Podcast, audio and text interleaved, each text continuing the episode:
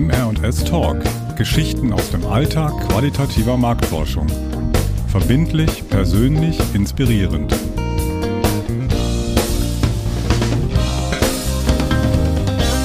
Hallo liebe Hörerinnen und Hörer, willkommen zur neuesten Episode von MR&S Talk.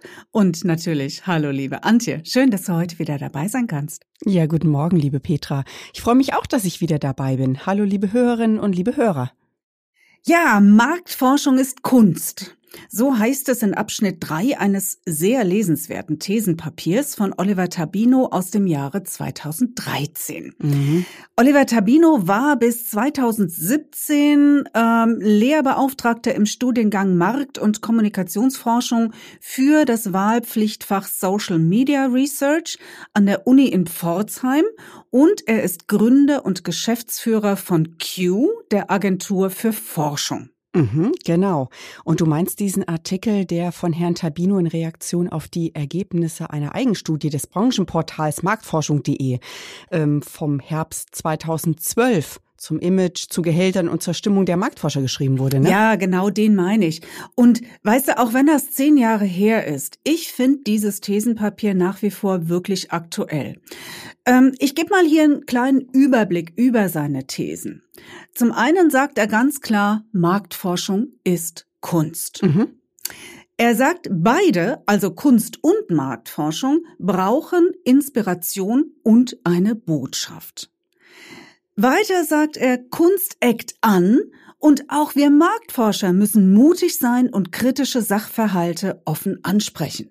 Und mhm. last but not least, ja, sagt er ganz klipp und klar, Kunst kostet und Marktforschung kostet auch. Ja, genau. Und ich habe den Artikel auch noch mal rausgesucht und schaue hier auch gerade drauf. Also wirklich schreibt er ja, man kann darüber streiten, ob Marktforschung Kunst im eigentlichen Sinne ist.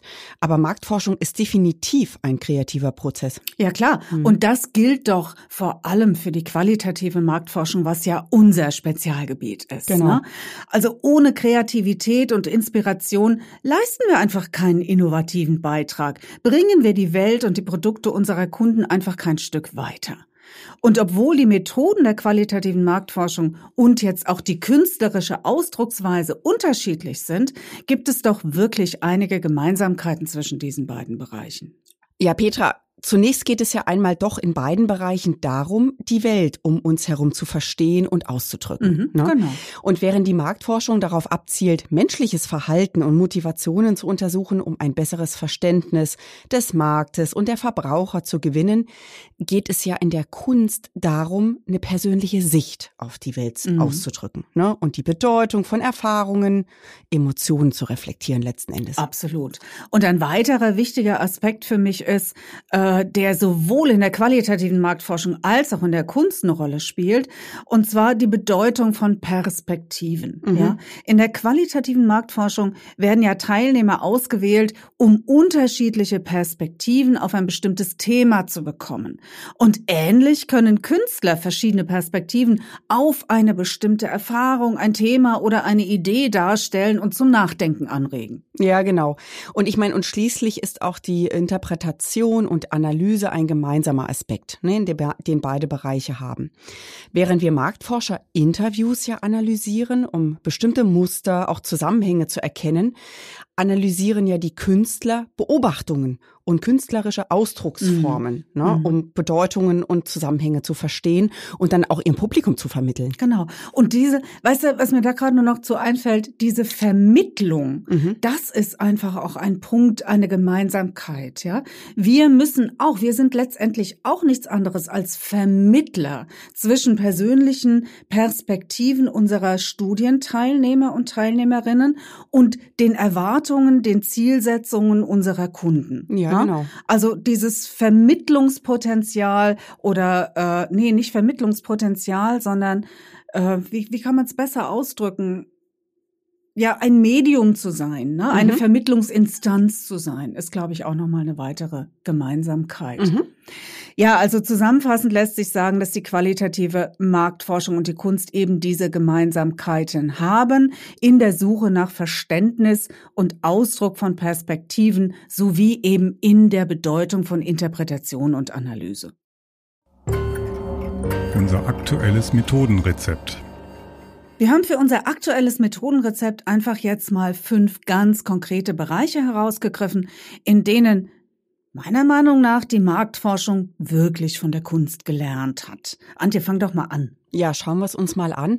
Ich würde da als erstes das Stichwort Creative Research nennen, also mhm. kreative Forschung. Ne? Mhm. Als Methode bedeutet das dabei nichts anderes als künstlerische Ansätze wie Visualisierung, Storytelling mhm. und auch Design Thinking zu integrieren, um innovative und kreative Lösungen zu generieren. Das können wir übrigens in allen Phasen unserer qualitativen Marktforschungsstudien anwenden. Stimmt. Na, also da zum Beispiel die Visualisierung, fangen wir mal damit an, die hilft uns genau wie das Storytelling bei der Analyse und Aufbereitung von Ergebnissen, die wir wie ein Bilderbuch präsentieren können, mhm. na, damit die erforschten Ergebnisse auch in den Köpfen der Entscheider hängen bleiben.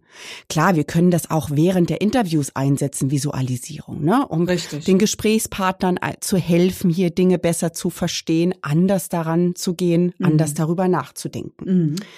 Und Design Thinking ist das, äh, was wir in unseren Workshops mit den Kunden machen. Wir nutzen diese Idee des Brainstormings für die Entwicklung von Konzepten, für Positionierung und Vermarktung neuer Produkte oder Dienstleistungen. Mhm. Ja, und diese Konzepte testen wir dann anschließend in den Zielgruppen. Genau. Und als zweites würde ich den Bereich der äh, Co-Creation herausgreifen. Äh, bei dieser Methode arbeiten Künstler, Designer, Auftraggeber der Studie und Verbraucher ganz intensiv zusammen, ja, mhm. und zwar ganz direkt, ne, um gemeinsam kreative Lösungen zu erarbeiten. Wir Marktforscherinnen moderieren dann diese Veranstaltungen und werten die Ergebnisse natürlich entsprechend aus, ne? Und sehr sinnvoll, um mal ein Beispiel zu geben, ist ein solches Verfahren zum Beispiel bei der Weiterentwicklung von Prototypen medizinischer Geräte. Ne? Mhm.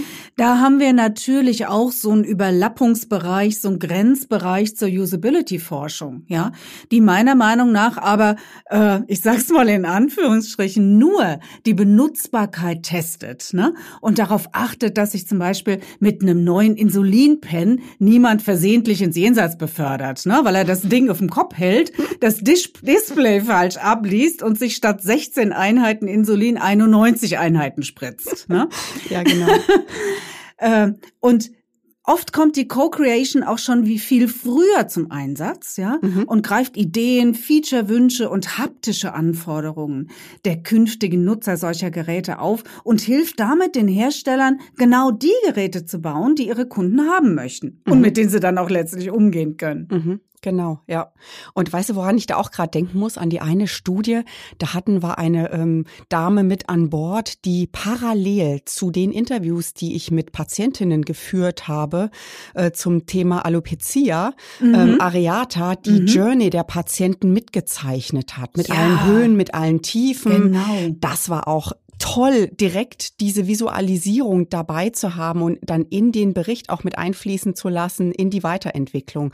Ähm, da hat der Kunde auch einiges mitnehmen können, absolut. Ja. Ja, und drittens würde ich die digitalen äh, Tools nennen, also auch äh, digitale Tools wie Virtual Re Reality, die Augmented Reality oder 3D-Modellierung werden von Künstlern ja auch genutzt und finden in der Marktforschung Anwendung, um Produkte und Dienstleistungen zu testen oder zu visualisieren analysieren.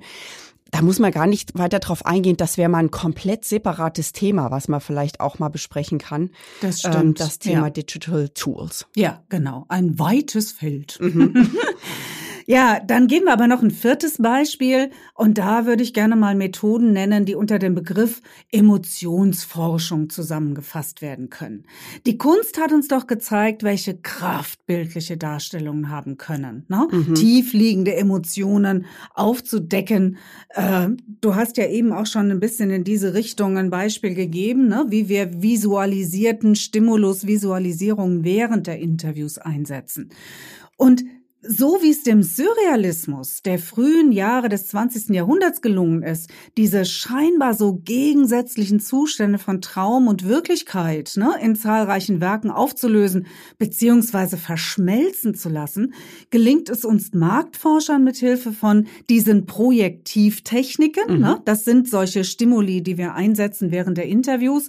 Also seien das jetzt Bilder, Analogien, Farben oder Rollenspiele. Ne, unsere Interviewpartner dazu dazu zu motivieren, über tiefer liegende Ängste, Sorgen und Wünsche und Bedürfnisse zu sprechen. Ja, genau. Mhm.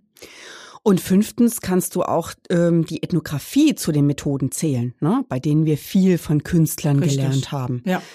Der Künstler beobachtet die ganze Situation, lässt mhm. alles in sein Werk mit einfließen. Das Umfeld, die Umgebung, oft auch den geschichtlichen, sozialen, gesellschaftspolitischen Kontext und auch die Interaktion zwischen Menschen in dieser Situation. Ja.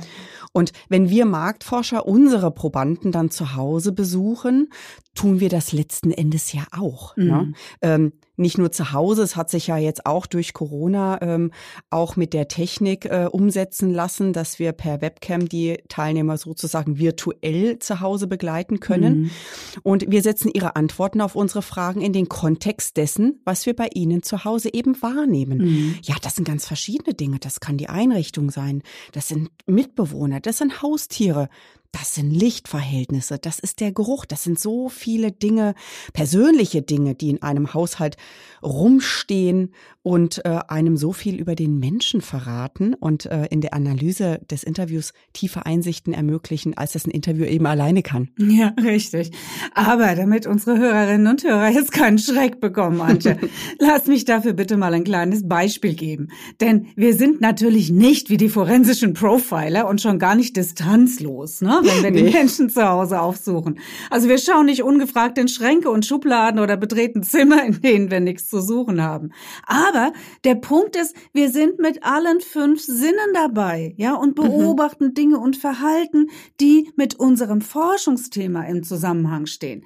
Ich war zum Beispiel schon in ganz vielen Haushalten, um Diabetiker zu befragen, ja, und da siehst du sofort, wenn im Haushalt ein insulinpflichtiger Diabetiker wohnt, ne, mhm. da klärt klebt auf dem Kühlschrank die Kalorientabelle. Ja, du siehst Blutzuckermessgeräte auf dem Tisch rumliegen. Irgendwo fliegen auch die passenden Teststäbchen rum. Und je mehr von diesem Zubehör überall rumliegt, umso stärker ist dann auch der Alltag des Menschen von seinem Diabetes bestimmt. Mhm. Ne? Das siehst du dann einfach in der Wohnung. Spritzt der Diabetiker hingegen ein GLP-1, äh, dabei handelt es sich um ein Inkretin-Mimetikum, das den Stoffwechsel über den Darm beeinflusst und reguliert. Mhm. Ja, so macht er das in der Regel nur noch einmal pro Woche. Ja, die sich diese Spritze zu, genau. äh, zu setzen. Und er muss auch keine bestimmte Diät einhalten. Er muss nicht vor jeder Mahlzeit seinen Blutzucker messen. Du siehst also nichts im Haushalt rumliegen, ja? Und dann erst verstehst du, wie viel mehr ganz normaler Alltag mit so einem Medikament überhaupt möglich ist. Ja, absolut. Und soweit erstmal unsere Beispiele für Methoden, die in Marktforschung und Kunst eine Rolle spielen. Wir sehen also, wir Marktforscher lassen uns also gerne von der Kunst inspirieren. Mhm. Wir lernen, wie Künstler zu beobachten und zu analysieren und äh, um zu verstehen und unsere Erkenntnisse dann eben auch für jedes Projekt zielführend aufzubereiten und auch zu vermitteln. Und damit stehen wir doch laut Oliver Tabino auch in guter Tradition. Ne? Mhm. Äh, qualitative Marktforschung hat sich schließlich, wie die Kunst im Übrigen auch, von der Kognitionspsychologie, der Tiefenpsychologie oder auch anderen Disziplinen inspirieren lassen. Ne? Warum also auch nicht von der Kunst? Mhm.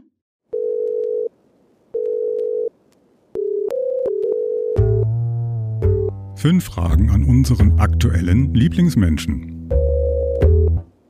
Ja, am Telefon begrüße ich Dr. Thomas Köhler. Er ist promovierter Kunsthistoriker und seit 2010 Direktor der Berlinischen Galerie.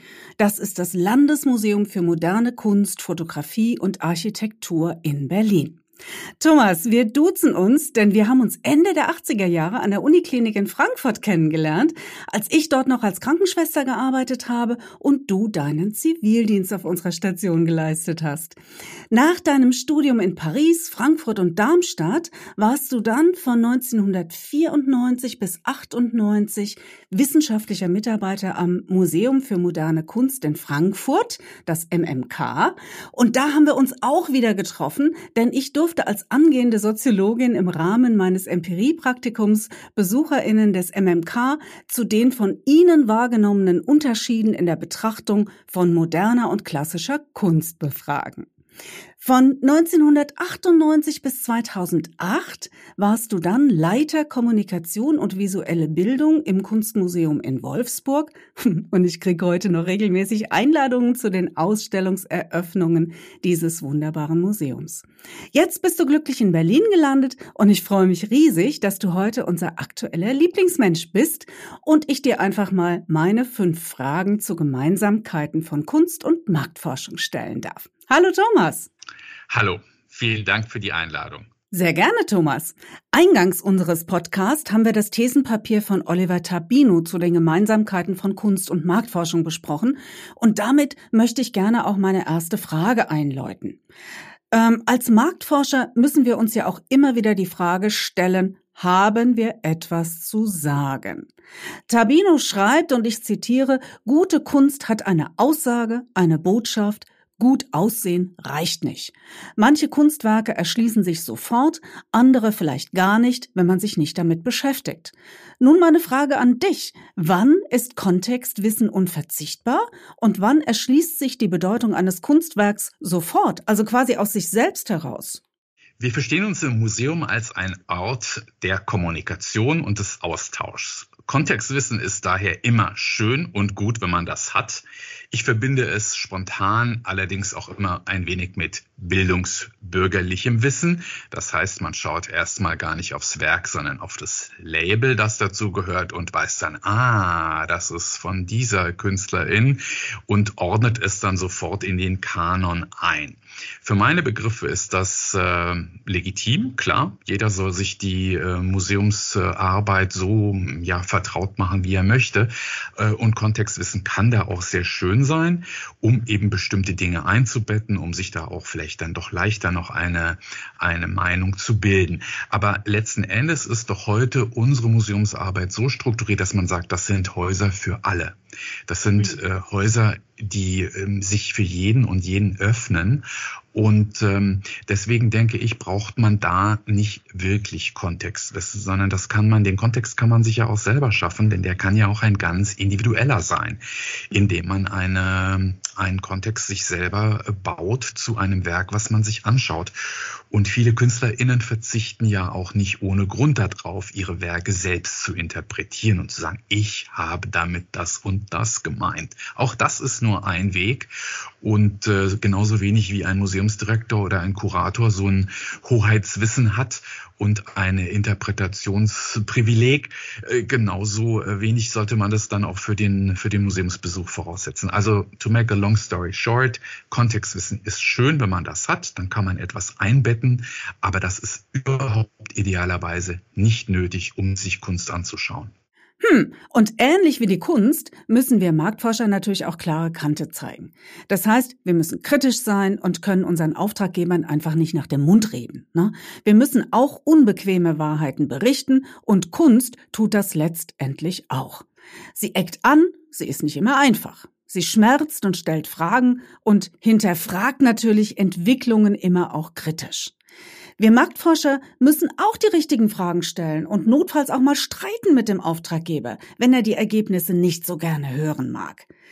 Kunst muss auch streitbar sein. Wenn sie nicht belanglos bleiben will, muss es aber gleich wie bei der Documenta 15 enden. War das jetzt aus deiner Sicht ein produktiver Streit? Hat uns das Streiten da an irgendeinem Punkt weitergebracht? Ich würde das ganz klar mit Ja beantworten. Eine Dokumenta ist idealerweise eine Gelegenheit, um kritisch bestimmte Dinge zu besprechen. Das können geopolitische Fragen sein, soziologische Fragen sein, aber eben auch künstlerische Fragen sein, die eine solche Ausstellung idealerweise aufwirft. Man hat dieses Mal ein Kuratorinnenkollektiv berufen, aus dem globalen Süden, aus Indonesien. Und dieses Kuratorinnenkollektiv war auch kein Unbekanntes in Europa. Mhm. Die hatten schon größere Ausstellungen betreut. Und was sie in Kassel gemacht haben, das entspricht komplett dem, wofür man sie letztlich auch ausgesucht hat. Denn sie haben etwas gemacht, was nur bedingt als eine klassische Ausstellung zu bezeichnen ist. Es ist halt eine Dokumenta gewesen, die neben oder überhaupt ohne den Kunstmarkt auskam. Das ist toll. Das war ganz, ähm, das war ganz ungewöhnlich und natürlich erregt das äh, Widerspruch, weil ein derart internationales Ausstellungsforum ist auch immer Marketplace. Da darf man sich überhaupt gar keine Illusionen machen. Diese beiden Sphären ausstellen und auch verkaufen, die haben was miteinander zu tun. Und deswegen ähm, muss ich sagen, ähm, ich war zuerst auch ein bisschen enttäuscht. Ich habe die Dokumenta zweimal besucht. Beim ersten Mal dachte ich, das ist ja gar keine Ausstellung. Und beim zweiten Mal dachte ich, ah, natürlich, es ist keine Ausstellung, sondern es ist auch eher ein Forum. Und ich bin da ähm, in einer Gruppe rübergegangen und wir hatten eine großartige Führerin aus dem Vermittlungsteam. Und äh, ich muss sagen, rückblickend und die meisten Dokumenten werden ja im Rückblick auch durchaus nochmal anders beurteilt. Das ist eine Dokumenta der Zeitenwende gewesen. Erstens durch die Einbindung eines Kollektivs aus dem globalen Süden und wie die agiert haben und dass sie ja immer mehr Leute eingeladen haben. Ja, dass es ja dann angeblich über 1000 Mitwirkende waren. Ich meine, ist der Hammer. Wie kann man denn ein System oder ein seit äh, über 50 Jahren existierendes Ausstellungsprinzip besser in Frage stellen als so? Also so gesehen, ich fand diesen Streit am Ende dann doch sehr produktiv, muss aber auch sagen, ähm, medial fand ich ihn nicht gut begleitet und ich fand auch manche äh, Einwürfe äh, durchaus auch äh, rassistisch. Die Bewertung von Kunst durch den Betrachter ist natürlich immer auch subjektiv, ne? Auf den ersten Blick ein fundamentaler Unterschied zur Marktforschung, denn unsere Ergebnisse müssen objektiv sein. Aber Tabino schreibt sehr zu Recht, dass in der Auswahl von Methode und Institut durchaus subjektive Bauchentscheidungen getroffen werden ne? und für unsere Arbeit ein Wert, ein Marktwert festgesetzt wird und das gilt doch auch für Kunstwerke. Also wie viel Subjektivität steckt in der Auswahl von Künstlern und ihren Werken für ein Museum? Gibt's dabei überhaupt so etwas wie einen Anspruch an Objektivität? Diesen Anspruch an Objektivität, den sollte man versuchen, äh, insoweit zu berücksichtigen, als man Entscheidungen nicht alleine fällt. Es gibt sehr viele subjektive Einschätzungen, in der Tat. Es kommt hinzu, dass man bei einem Erwerb eines Kunstwerks ja sowieso nicht wahnsinnig viele Möglichkeiten hat. Ankaufsetats sind sehr begrenzt und auch was man ausstellt, ist letztlich auch nur ein ganz, ganz kleiner Teil dessen, was sich in der Kunst ereignet. Und wir versuchen das hier im Hause eher teamorientiert zu lösen. Also das sind keine direktoralen Entscheidungen, das ist eher unhierarchisch und es wird insoweit objektiviert, als äh, unterschiedliche Menschen die Möglichkeit haben, ihre Meinung zu einer bestimmten Idee zu äußern. Aber am Ende des Tages ist eine Museumssammlung immer nur ein Ausschnitt aus einem globalen Geschehen sogar. Und man kann nur versuchen, so äh, durch Diskussion und vielleicht auch durch einen Konsens, den man in diesen Diskussionen herstellt, ähm, man kann da nur versuchen, eine möglichst gute Auswahl zu treffen, bei der man vielleicht auch davon ausgehen kann, dass sie Menschen in 10, 20, 30, 40, vielleicht auch in 100 Jahren etwas sagt. Und das versuchen wir auch äh, hier in der, in der Arbeit am Museum. Aber ja, Subjektivität spielt immer eine ganz, ganz große Rolle in, der, in dieser letztlich ja kreativen Auseinandersetzung mit bildender Kunst. Also wir MarktforscherInnen haben definitiv von der Kunst gelernt und tun das auch weiterhin. Aber Thomas, wie ist das denn andersrum? Spielt Marktforschung in der Berlinischen Galerie eine Rolle? Sind zum Beispiel Besucherbefragungen eine feste Größe? Also auch derartige Überlegungen haben mittlerweile Eingang in die Museumsarbeit gefunden und zum Glück schon seit längerem. Und ich bin ein großer Anhänger. Ich will es jetzt äh, weniger Marktforschung nennen, obgleich sowas durchaus auch bei uns eine Rolle spielt. Also wir machen regelmäßig jedes Jahr äh, Besucherinnenforschung und äh, analysieren das Ergebnis auch.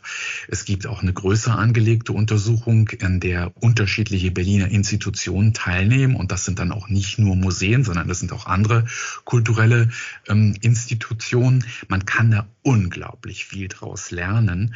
Und äh, je spezifischer man einen Fragebogen beispielsweise oder eine Befragung strukturieren kann, desto toller sind natürlich auch die Informationen, die, raus, die man daraus ziehen kann. Und ähm, das, finde ich, gehört mittlerweile auch zu einer professionellen ähm, Museums- oder Kulturarbeit dazu, dass man auch etwas anbietet, von dem man gerne mal wissen möchte, kam es dann an? bei den Menschen? Wie kam die Vermittlung an? Wie kam die Ausstellungsgestaltung an? Was war denn der Besuchsgrund überhaupt? Also bei unserem Museum ist es so, dass man sich gar nicht für eine spezielle Ausstellung entscheiden kann, sondern man geht, man bezahlt einmal Eintritt für das ganze Haus. Aber dennoch gab es ja vermutlich immer einen kleinen Auslöser, der einen dann ins Museum gebracht hat. Und sowas würden wir immer auch gerne wissen und äh, wo die Menschen herkommen, äh, wie sie, wie gesagt, mit den Texten klarkamen im Haus. Also das sind Dinge, die sind von so hoher Aussagekraft, dass wir sie auch gerne berücksichtigen, diese Ergebnisse, die wir da, äh, die wir da erhalten.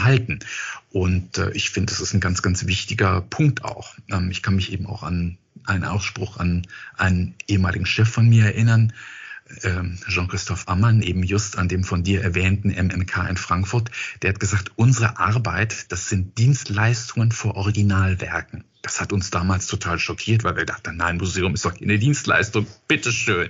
Ja, sondern es ist ja eher so ein ganz freier Ort. Aber er hat recht mit diesem Spruch, denn wir sind äh, Empfänger von Subventionen. Wir werden durch die öffentliche Hand finanziert und die Steuern, Steuer zahlen, denn sie sollen natürlich auch diejenigen sein, die unsere Arbeit beurteilen können. Und äh, um zu, herauszufinden, wie sie diese Arbeit beurteilen, sind äh, solche Tools, wie sie die Marktforschung bereithält, äh, bereithält, super wichtig. Was wir auch gerne machen, wir machen gerne Klausurtagungen innerhalb des Teams und gucken da auch gerne mal auf die Mitbewerber. Also eigentlich auch etwas, was, was in eurem Feld ganz üblich ist. Ne? Welche Museen gibt's denn in der Stadt? Was haben die für ein Programm? Welche Leute arbeiten da? Und welche, welche ähm, Strategien verfolgen denn die anderen Häuser? Manchmal sind sie erkennbar, manchmal manchmal gar nicht. Aber sowas machen wir durchaus auch sehr, sehr gerne. Und äh, wir sehen ja auch, dass die Sparten gar nicht mehr so streng voneinander zu trennen sind. Es gibt Theater, die eher so im Bereich Performance arbeiten. Es gibt Auftragsarbeiten auch an Konzerthäusern. Also da gibt es so viele Berührungspunkte mittlerweile, dass auch das durchaus interessante Überlegungen sind. Ne? Welches Produkt bietet eigentlich das Museum an? gibt sowas wie ein, äh, eine, ja, so eine einzelne Position, Alleinstellungsmerkmal, das ein Haus äh, hat? Und wenn ja, wie wird es kommuniziert? Kapieren die Leute das überhaupt? Also das sind, wie gesagt, unglaublich viele tolle Sachen, die man da heraus äh, ziehen kann. Und deswegen bin, bin ich, sind wir ein großer Fan von derartigen äh, Untersuchungen. Das freut uns natürlich sehr. Kannst du uns vielleicht abschließend noch ein Beispiel nennen, was für dich vielleicht, ja, ich sag mal, so eine wirklich wichtige Erkenntnis aus dieser Forschung war? Eines der wichtigsten ähm, Erkenntnisse war vermutlich ähm, eines, was mit unserem Namen zu tun hat. Berlinische Galerie. Das ist äh, eigentlich ein bisschen verwirrend. Was ist das überhaupt? Das ist ja eigentlich das Kunstmuseum des Landes Berlin, müsste man sagen. Und die GründerInnen haben seinerzeit gesagt, okay, das muss dieser Name sein in Abgrenzung zur Nationalgalerie und zum Stadtmuseum. Aber er ist am Ende des Tages verwirrend auch mhm. für Menschen aus dem Ausland. Ich werde immer wieder gefragt, well, how's the art market in Berlin? Und ich sage, naja, äh, ich bin dafür nicht wirklich zuständig. Wir haben nämlich ein Museum. Was mich immer wundert, ne? bei Nationalgalerie denkt auch keiner, das ist eine Galerie, in der man was kaufen kann. Beim Hamburger Bahnhof denkt man auch nicht an ein Schnellrestaurant. Also äh, das ist äh, für uns immer eine Hürde. Aber was ich toll finde, war, dass wir herausgefunden haben, dass unser Besucherinnenanteil von Menschen aus dem Ausland für die Berlinische Galerie vermutlich sogar schon ein Zungenbrecher ist. Die sind 52 Prozent unserer BesucherInnen machen Menschen aus dem Ausland aus. Und das ist doch irgendwie schon mal eine ganz fundamentale Erkenntnis. Denn wie kommuniziert man mit denen? Wie erzählt man den Berliner Kunstgeschichte? Auf welcher Sprache beispielsweise? Oder welche Themen platziert man vor allen Dingen auch in den Social Media, dass die äh, angenommen werden? Und äh, also das war, glaube ich, die wichtigste Erkenntnis.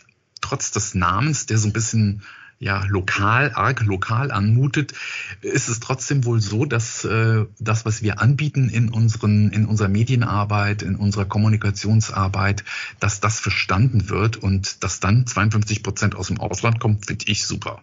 Und das ist ein schönes, schönes Ergebnis für meine Begriffe. Das ist es in der Tat, lieber Thomas. Du, das war ein ganz tolles Gespräch. Ich danke dir wirklich sehr und wünsche dir weiterhin viel Erfolg für deine Arbeit. Das kann ich nur zurückgeben. Viel Erfolg bei eurer Arbeit. Äh, das äh, ist ja sozusagen sicher. Dankeschön. Ja, ich danke dir, Thomas. Mach's gut. Tschüss. Tschüss. Unsere aktuelle Zahl. Ja, ich habe mal bei ChatGPT nachgefragt, wie viele Werke in einer durchschnittlichen Ausstellung im Museum so gezeigt werden. Mhm. Die Antwort des Chatbots, typisch sind etwa 50 bis 100 Werke, abhängig von Zielsetzung der Ausstellung, Größe der Werke und Größe der Fläche.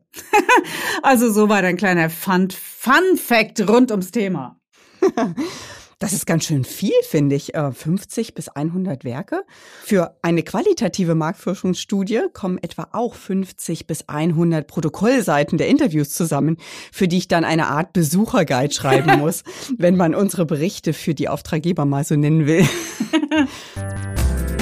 Unser aktueller Ufreger. Nach so einer inspirierenden Episode mag ich mich gar nicht so wirklich aufregen. Ach Petra, komm. Das letzte Mal habe ich dir es schon durchgehen lassen, aber heute will ich wirklich eine Kleinigkeit hören. Na gut. Also, was mich aufregt, ist, wenn Leute vor Kunstwerken stehen, ungläubig gucken und dann mit diesem Spruch rüberkommen, das hätte ich auch gekonnt. Weißt du, das ist so platt und so dumm und mit einer ernstzunehmenden Kritik hat das einfach nichts zu tun. Natürlich, ich kann auch nicht mit jedem Werk was anfangen. Manches schreckt mich ab, manches finde ich doof und vieles verstehe ich auch nicht auf Anhieb, beziehungsweise nehme mir nicht die Zeit, mich mit dem Werk und oder der Künstlerin, dem Künstler auseinanderzusetzen. Mhm. Einfach weil es mich nicht interessiert. Aber ich hätte es eben nicht gekonnt und ich habe es einfach auch nicht gemacht. Ja, genau. Ja, und Ignoranz und ich meine Respektlosigkeit sind ja in allen Branchen ein Thema. So natürlich auch in den Geisteswissenschaften, zu denen man die Marktforschung ja auch zählen kann. Ne? Ähm, viele Menschen ja. wollen sich ja nicht vorstellen, was wir da so genau machen und heften gerade der qualitativen Forschung das Vorurteil Gelaber an. Mhm. Und da können wir mit unserem Podcast aber schöne Aufklärungsarbeit leisten und das macht echt Spaß, Petra. Richtig. Aus dem Nähkästchen geplaudert. Vor ein paar Jahren haben wir unseren Kunden mal einen Workshop im Café des wunderschönen Liebighauses angeboten. Das Liebighaus ist ein Skulpturmuseum am Frankfurter Museumsufer mit einer der bedeutendsten Sammlungen Europas, die griechische, römische und ägyptische Skulpturen aus vielen Epochen umfasst, also von der Antike bis über Renaissance, Barock und Klassizismus. Mm, absolut, ja. Und das ist ja wirklich auch einer deiner und auch einer meiner Lieblingsplätze im Sommer, ne? Fern fernab der Hektik und wirklich mit sensationellen selbstgebackenen Kuchen. Richtig, das ist so schön da zu sitzen. Ja. ja. Und die selbstgemachten Limonaden noch dazu, der wunderbare Kaffee. Aber äh, so sehr wir das alles lieben, an dem Tag bei diesem Workshop waren wir echt fleißig. Ne? Wir haben da die Methode der objektiven Hermeneutik vorgestellt mhm. und den praktischen Teil gleich in die Ausstellung verlagert. Ne? Diese Methode äh, wurde maßgeblich von Professor Oevermann entwickelt und ich durfte damals auch bei ihm studieren. Ähm, die objektive Hermeneutik geht von der Annahme aus, dass Gegenstände, Handlungen und Interaktionen ne, mhm. ne, innerhalb eines Kulturkreises quasi selbsterklärend sind. Ne? Und zu diesen, in Anführungsstrichen, Gegenständen gehören natürlich auch Kunstwerke und Materialien für die Marktforschung. Mhm. Ne? Ähm, die objektive Hermeneutik hat jetzt in unserem Fachgebiet ihren besonderen Wert in der Analyse. Ne? Und in diesem Workshop haben wir unseren Kunden dann vorgestellt, wie genau wir diese Materialanalyse machen und wie wir sie zum Beispiel auch schon im Vorfeld von Interviews oder Gruppendiskussionen einsetzen können, um den ganzen Forschungsprozess effizienter zu machen. Mhm. Ja, und Petra, ich meine, letzten Endes, das wäre doch mal wirklich ein eigenes Thema für eine unserer nächsten Episoden, oder? Stimmt. Das hast du ja. so konkret und äh, schön jetzt hier vorgestellt. Das sollten wir wirklich in einer der nächsten Folgen aufgreifen. Richtig. Du hast völlig recht. Thematisch passt das echt gut. Verabschieden wir unsere Hörerinnen und Hörer also heute mit einem kleinen Cliffhanger. Danke fürs Zuhören. Für Marktforschungsthemen können Sie sich an uns wenden. Den Kontakt finden Sie natürlich wie immer in den Show Notes. Und zum Thema Kunst wünsche ich Ihnen einfach viel Freude beim nächsten Museumsbesuch. Berichten Sie uns doch mal von Ihren Erlebnissen und lassen Sie uns doch mal wissen, wo Sie vielleicht auch weitere Parallelen zwischen Kunst und Marktforschung entdeckt haben. Ja, das wäre natürlich toll, wenn wir da ein bisschen Feedback bekämen. Und auch ich sage Tschüss für heute, freue mich auf Ihr Feedback und jede E-Mail wird natürlich garantiert beantwortet. Das war unsere heutige Episode von MR&S Talk. Geschichten aus dem Alltag qualitativer Marktforschung. Verbindlich, persönlich, inspirierend. Dieser Podcast ist eine Eigenproduktion von MR&S.